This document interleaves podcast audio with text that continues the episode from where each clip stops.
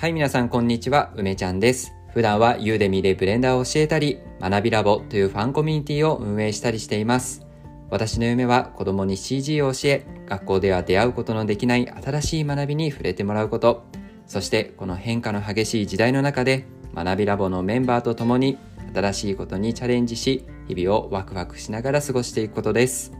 そのためにこのラジオやツイッターなどで日々情報発信をし、まずは学びラボのメンバー100人を目指して頑張っていきます。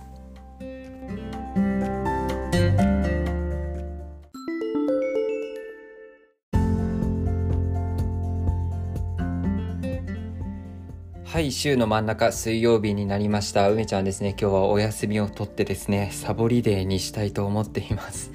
いやー、ちょっとね、もう何年ぶりだろうな、5, 5年かな、結婚してから、結婚した子供ができてからは行ってないから、まあ、少なくとも4年丸4年はね、え行ってないんですけど妻とね今日は岩盤浴に行ってですねなんかうんね多分どうすんだろう。考え事はしちゃうんですけどまあちょっとたまにはリフレッシュをしてみようかなと。そして、ね、妻と2人のね時間をちょっと楽しもうかなと思ってですね、えー平日お休みを取ってゴールデンウィーク前ね、うん、混んでないよね、うん、混んでないといいな。はい。あのちょっとね、えー久しぶりの休息を取ろうかと思っています。はいはい。じゃあですね、今日は、あちゃんとね、ブレンダーの話をやっていこうと思いますよ。ブレンダーの話をして、その後ね、えまたいつも通りお話ししていこうと思います。それでは、聞いて学ぶブレンダーからやっていきましょう。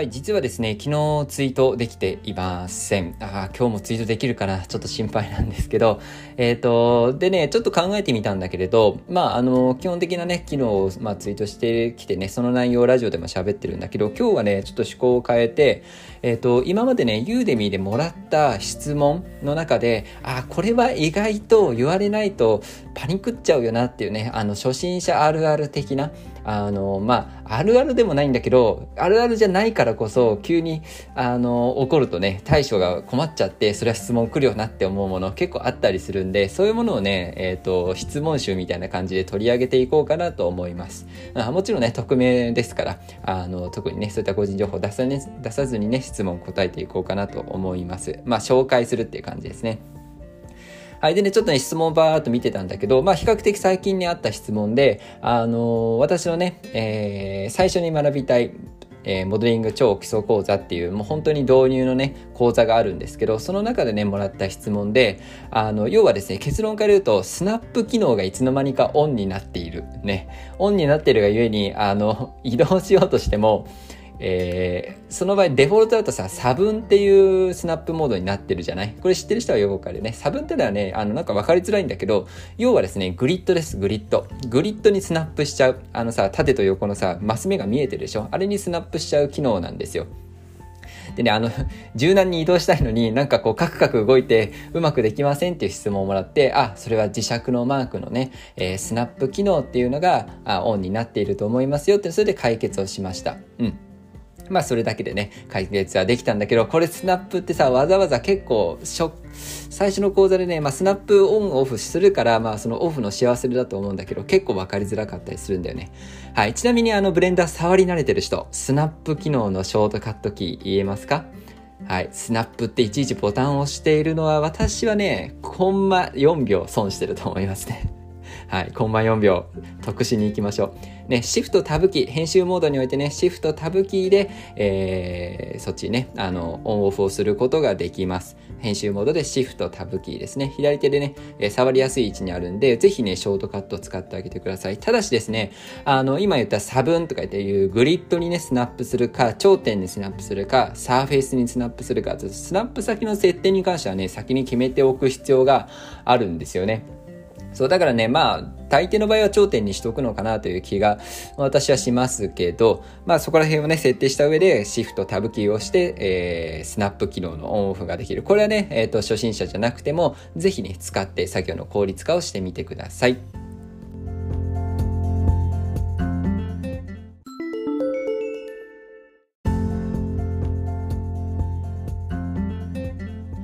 はい、ということでね、今日はさっぱりと、えー、終わりにしましょう。えー、今日の話はですね、昨日、あの、学びラボの中でですね、えー、ユーデミー講師になるにはっていうね、結構厚めの話題でですね、内容も熱かったですね。参加したラボメンのみんな、えー、アーカイブ残してますんでね、ぜひ後からまだ聞いてないよって人は聞いてみてください。結構えぐ、えぐいというかね、生々しい話全部してます。あの、私結構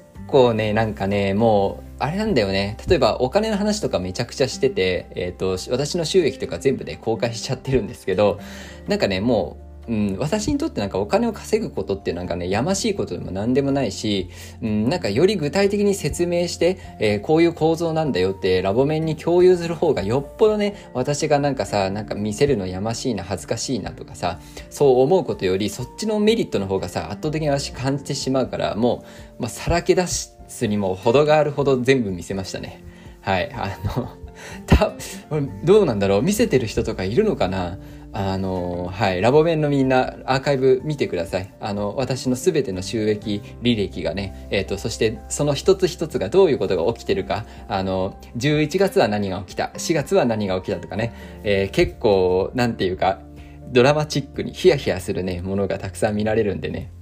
あの、勉強がてら、ちょっと聞いてください。まあ、そのね、えっ、ー、と、昨日、ゆでみ講師になるためにっていう話の中で、いろんな話をしてね、なんか、うん、私が今まで考えてきたこととか感じてきたこと、うん、たただただ辛かった話とかもしたんだけど、その中でね、特に、あの、ここでもう一度ね、ラジオで話したいなと思ったのが、えー、瞑想についてなんですよね。瞑想ってね、私これ、あの、昨日話してて多分みんな途中まで勘違いしてた可能性あるんだけど、迷い走るの方の瞑想じゃないです。目をつぶって考え事する方の瞑想ですね。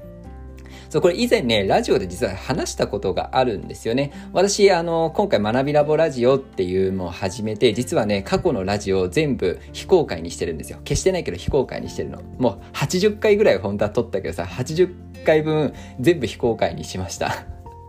そう。まあなんか、ちょっと自分の思いとかもあってね。あまあ、これちょっとだけ触れとくと、ラジオってね、これ、はい、ラジオ更新しましたよって言ってラジオ聞くじゃん。そうするとみんな何するかって、第1話からね、聞き始めるの。えー、そうなんだって私は思ってさ、ラジオって私の中で日々さ、こう習慣的に聞くものだから、ぶっちゃけ最新のものだけ聞いてくれれば全然良くて。だけどさ、私、聞いて学ぶブレンダーっていう体をちょっと入れちゃってるから、やっぱ教材っぽくなってるんですよね。そうするとさ、みんな1話から聞きたくなるじゃない？はい。そして私のラジオのね、昔の第1話を聞いたことがある人は何が起こるか知ってますよね？はい。私はなんとですね、パソコンが壊れた状態からね、このラジオを始めるっていう、なんかその、どん底からね、ラジオを始めてるんですよ。自分のパソコンがぶっ壊れちゃって、目の前でブルースクリーンがね、あの、流れているところでラジオを収録し始める第1話ですよ。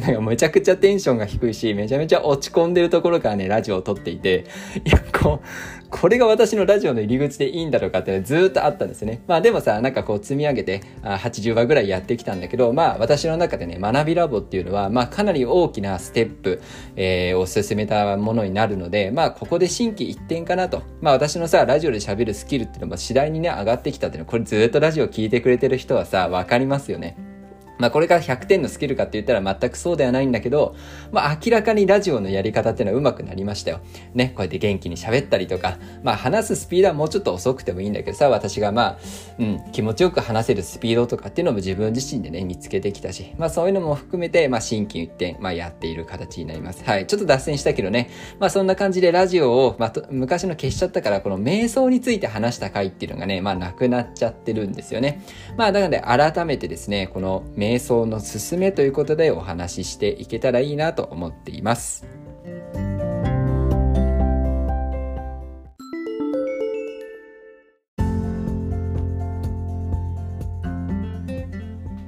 はい。ということで、瞑想のすすめについてね、話をしていこうと思います。まあ、まずね、まあ皆さん目標だったり、あなんかこう、夢とかね、そういうものありますか？まあ、何かしらね、その夢のさ、大きい小さいっていうのはまあ全然関係なくてさ、あの、こういう風に生きていきたいなってこう、なんていうかね、漠然と考えてるものでもいいんですよ。でさ、あの、そういったものがあるっていうものは、うん特にさ、なんかこう強く願おうとしなくても思っていることっていうのは、やっぱり自分にとって幸せなことである確率って高いんですよね。自分がこう真に心でね、えー、願っていること、うん、そういうものってきっとあると思います。で、えっ、ー、と、それをね、じゃあ自分の意志の力で、自分をコントロールする力で、まあ、何とか叶えていきたいと、そう思えたのであれば、えっ、ー、と、きっとね、この瞑想っていうのは、えー、あなたの力になると思います。で、私はさ、あの、ユーデミーのね、あの、講師となって、そして今は学びラボのね、まあ、えー、オーナー、オーナーっていう、なんて言うんだろうね、えー、マスターとなり、で、今後やっていきたいことがあるんだけど、これはね、全部長い私の人生設計の中で、えー、まあ、なんて言うんだろうな、中間地点に当たるわけですよ。ユーデミー講師をやる。そして、えー、学ぶ、学びラボみたいなコミュニティをやる。ね。で、今後は、えー、学校を作る。ね。がまあ、学びラボが学校になる予定なんだけど、学校を作る。そしてね、子供たちに指示を教える。でずっと勉強し続けてみんなで楽しく生きていくみたいなね。そういうまあ全体像っていうのがあるわけですよ。そしてねまず人生トータルで見て息子が私のことを見てこいつかっこいいなと思う。ねこれが私の人生。はいそういう予定になっております。でそういうものをねやっていこうと思った時っていうのは一番最初にあったんですね。一番最初。さ何事もさあの初心が大事で、えー、元をね忘れないとかっていうのは元ねあの本本と書いて元です、えー、まあやっぱりさ人間何のねしがらみもなく、えーと、強制力も働かずね純粋に願うものっていうのはね私ね大切にしてほしいなと思うんですよね。昨日のね、コミュニティの、あの、回でも言ったんだけど、やっぱり一番最初に自分が願うものっていうのね、の願いの純度っていうのはすごい100%ピュアなんですよ。でね、それで、そのさ、夢を叶えたいとかして、こう何か行動を起こそうとすると、いろんなね、ことが起きます。それは、その夢をね、実現させない、まあ、理由だったり、原因っていうのは、ボンボンボンボン出てくるんですよね。でさ、私たちはこう、生きていく中で、まあ、うまくさ、生きていくように、心も頭もできているから、そこにさ、なんていうかその夢とかっていうものを修正する能力っていうのがあるんですね。これは決してネガティブな話ではなくて、えーと、修正する能力っていうのはね非常に人間は高いわけですよ。状況とかを見て、えー、自分の思いをね変えていく。だけどねあの何かこういうものをやりたいって最初に思った夢っていうのはすごくね純度が高いんだけど、えー、環境によって変えていくものっていうのはね自分の思いじゃなくて環境がそうだから、えーと諦めてしまうっていうものもね多々あったりするんです。でそのそれが環境なのか自分の元となる考えがしっかり変わったのかっていうのをね、え、ー、と、意識していないと、どっちかわからないんだよね。わかるかな？自分がさ、こういう風になりたいなっていうもの、なかなかさ、日々それに向かってさ、努力ができないなとか、なかなかそういう風に人生は変わっていかないなって思う人のがいたとしたら、それは自分がね、願っているものと、願っているんだけど、現実問題そうできない部分っていうのがね、ごちゃっとしてくる。これがね、あの、実際にその方向に夢を引っ張っていけない原因だったりもします。うん。で、じゃあ何が大事かって、やっぱり自分がどう考えてるか、本当はどう考えててどうしたいかっていうことを自分の芯にね、しっかり持っておくっていうことなんですよ。それとは別に現実問題はこうだっていうことをね、しっかり分けて考えていかなきゃいけない。そうするとですね、やっぱりピュア、ね、100%純粋な思いっていうのが最初にある。これについてしっかりね、言語化をして自分で自分のね、初心であるというふうに認識することがすごく大事なんですよね。そう、だからね、なんかこう、こういうことをしたいなとか、自分の思いがある人はぜひですね、あの、瞑想のなんか、正しいやり方とか私もわからないけど、あの、目をつぶってですね、その自分の夢とか、やりたいこと、なりたい自分、ね、守りたい人、ね、えー、生活したい日々の、うん、過ごし方みたいなね、そういうのでもいいんですよ。それを言語化してください。ね、もう、例えばさ、日々の過ごし方、ね、幸せに生きたいって思うわけじゃないですか。じゃあその幸せって何なのか、こういうふうにしたら私は幸せですっていうことをちゃんとね、脳内で言葉にして、ね、口に出してもいいし、口に出さなくても言葉にするの。自分でさ、あの、国語の授業中にこう、はい、ここ読んでくださいって言われるかように、頭の中でね、その文章を読んでみてください。はい。きっと文章がね、まず作れません。ね、えっ、ー、と、トレーニングしないと文章が作れません。そして、えー、文章ができてきたと思ってもね、はっきりとそれをスラスラで読み上げることができないはずです。これはね、もうみんな普通です。あのー、うん。つまりね、あの、こういう風になりたいなと思っているけど、それがすごく解像度が荒い状態なんですよね。あの、国語の教科書をね、開いて、はい、じゃあここ読んでくださいって言われて読もうとしたら、あの、そこのね、文字が全部モザイクかかってるみたいな感じですよ。いや、それは読めないよ、みたいな。なんか、もにょもにょもにょもにょしちゃいますよね。で、えー、これはね、ある意味正常です。普通に生きてればそういう風になります。あの、何もしてないのに、ズバズバ、あの、それがね、スラスラ言える人はもう、なんていうか、天才肌だと思います。はい。で、それを気づいたらね、そういうことに気づいたら、ぜひですね、ゆっくりと目を閉じて、本当に自分がなりたいもの、いつ、どのようになりたいのか、ね、なぜなりたいのかっていうことをぜひですね、考えて言葉にしてみてください。この考えるっていうことだけでやめないで、言葉にするっていうことを、えー、ぜひやってください。ね。あの、思うとかね、考えることってのは、夢に関しては簡単なの。ね、夢に関して思うこと、考えること、感じることってね、すごく簡単だから、それだけだと弱いんだよ。ちゃんとね、文章にして読み上げられるようにしてみてください。あのー、瞑想ってなんとなくさ、目をつぶってさ、研ぎ澄ますみたいな、それ自体がさ、なんかふわっとしてるんだけどね、私が思うこの瞑想のすすめっていうのはね、そう、これなんだよ。で、これをね、真剣にやってみて。多分、時間を忘れて、あ、今自分何分間目つぶってたかな、みたいな状態になるはずです。真剣にやってみて、目をつぶって、自分のなりたい姿、ね、え欲しいもの、ね、実現したい夢、ね、そういったものをその中で自分が本当に欲しいものってどれなんだろうね、純粋に考えてね、そしてみんなの中に初心があるんであればもう一度思い出して、そして言語化してみてください。これをやるとですね、きっと集中してあっという間に時間が過ぎているはず。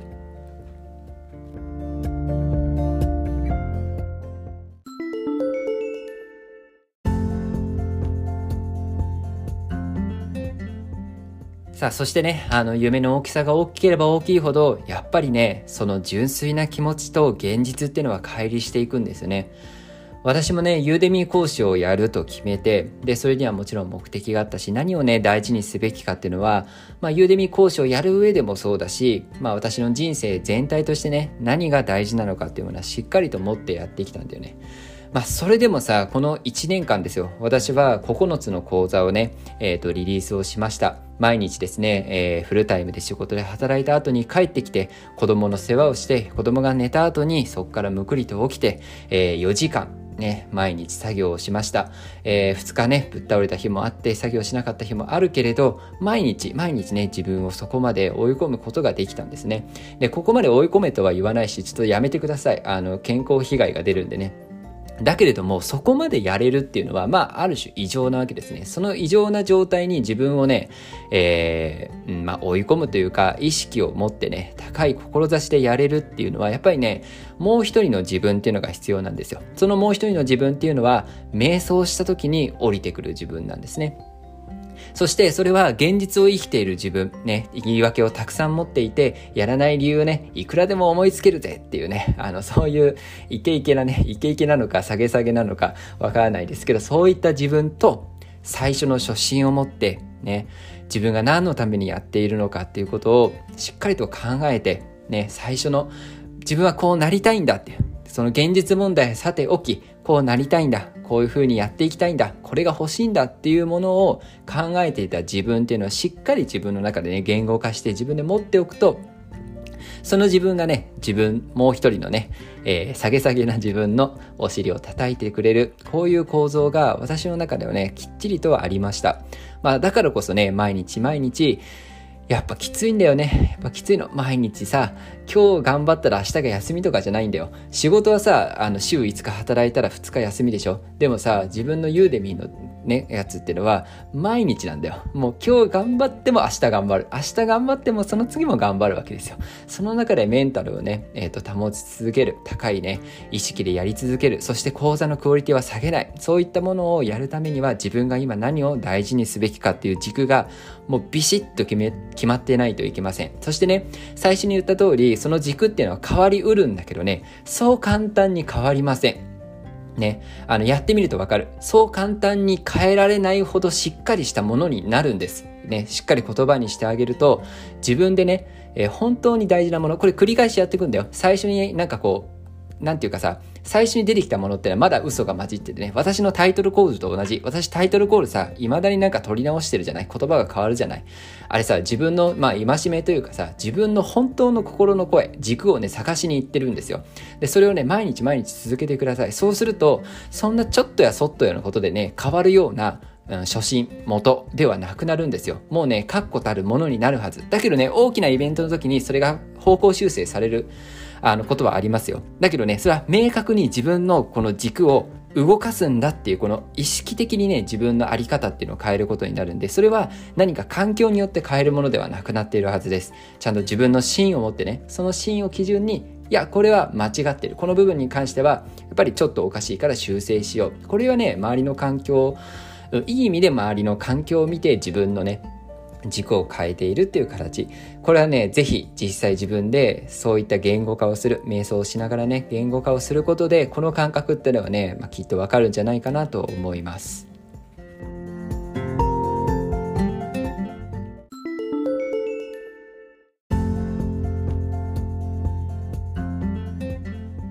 はい。そしてね、最後に、あのー、以前のね、瞑想の勧めでも話をしたんだけど、まあ、こうやってね、大きなね、スパンというか、大きな枠での自分の軸を持つっていうこととね、瞑想にはもう一つだけ、あまあ、ちょっとしたやり方があって、それはね、今日の作業終わったら、うん、どんな意味があるのかっていうことをね、もうちっちゃい範囲で考えるってことなんですね。私で言ったら60個のね、えーと、レクチャーを含んだ一つの講座を作っているとしましょう。でそれのね、30話目を作っている。で、えー、30話目は一番メンタルがやられるんですね。真ん中まで来て、まだ半分あるのかって絶望するタイミングなんですけど、まあそういう時にさ、今日1個進めたってことは、ちゃんと30日後に完成するわけじゃない。うん、今日2個もし進めたら、なんと15日後に進むわけじゃない。あ完成するわけじゃない。まあすごくさ、あの、どうしようもないどうしようもないことなんだけど、そんなことを考えてもね。でもさ、あの、大きな夢とともにね、今日頑張ったら何が起きてるのか、ね、その頑張ったものにはどんな意味があるのか、現実問題としてね、現実問題としてどれぐらい進むのかっていうことを、もう一度ね、自分に分からせてあげるっていうことも大事だったりします。これはね、なんかこう、逆、逆を言ってるようなんだけど、大きなね、夢に向かって自分はやらなきゃいけないんだっていう、まあ、なんて言うんだろうな。目的意識みたいなものと同時に、やっぱりね、人間それだけだと、なんかこう辛いんですよ。ね。なんで、えっ、ー、と、日々、この一日がどんな意味があるのかって自分を今日どのように褒めてあげられるのかっていう観点かな。そういう意味でも瞑想しておくと、うん、今日やることってのはやっぱり一歩一歩積み重ねていることだよなって自分を認めてあげることができます。大きな夢だけ考えてるとね、その夢に向かって今日が一体何歩進んだんだろうっていうことが不安になってしまうこともあるんだよ。だからさ、そこのバランス、自分の軸が出てきたらね、それじゃあ今日の自分っていうのはどんなことをするのかな、それが自分の人生にとってどういう意味があるのかなっていうのをちょっと考えるだけでも、これはね、考えるぐらいでいいですよ。あの、言語化する必要はありません。なぜなら、今からやる作業、今からやる作業のモチベーションを上げるためなので、頭にね、言語化して叩き込むのではなくて、自分の心をね、あの、しっかり撫でてあげてください。その心を撫でるっていうのは、感じたり考えたり思うことで十分ね、いいです。むしろ言葉にするより、自分がね、えー、よし頑張ろうって心から思えるようにまあ自分もう一人の自分がねその時は飴と鞭じゃないけど優しく寄り添えるようなそういうね瞑想の仕方っていうのもぜひね取り入れて取り入れてみてくれたらいいなと、うん、私の経験から、えー、言えることかなと思います。はい。ということでね、えー、今日は瞑想のすすめということでお話をしました。昨日ね、ラボメンバーと、うん、結構深い話をしましたし、まあ今話したような話っていうのね、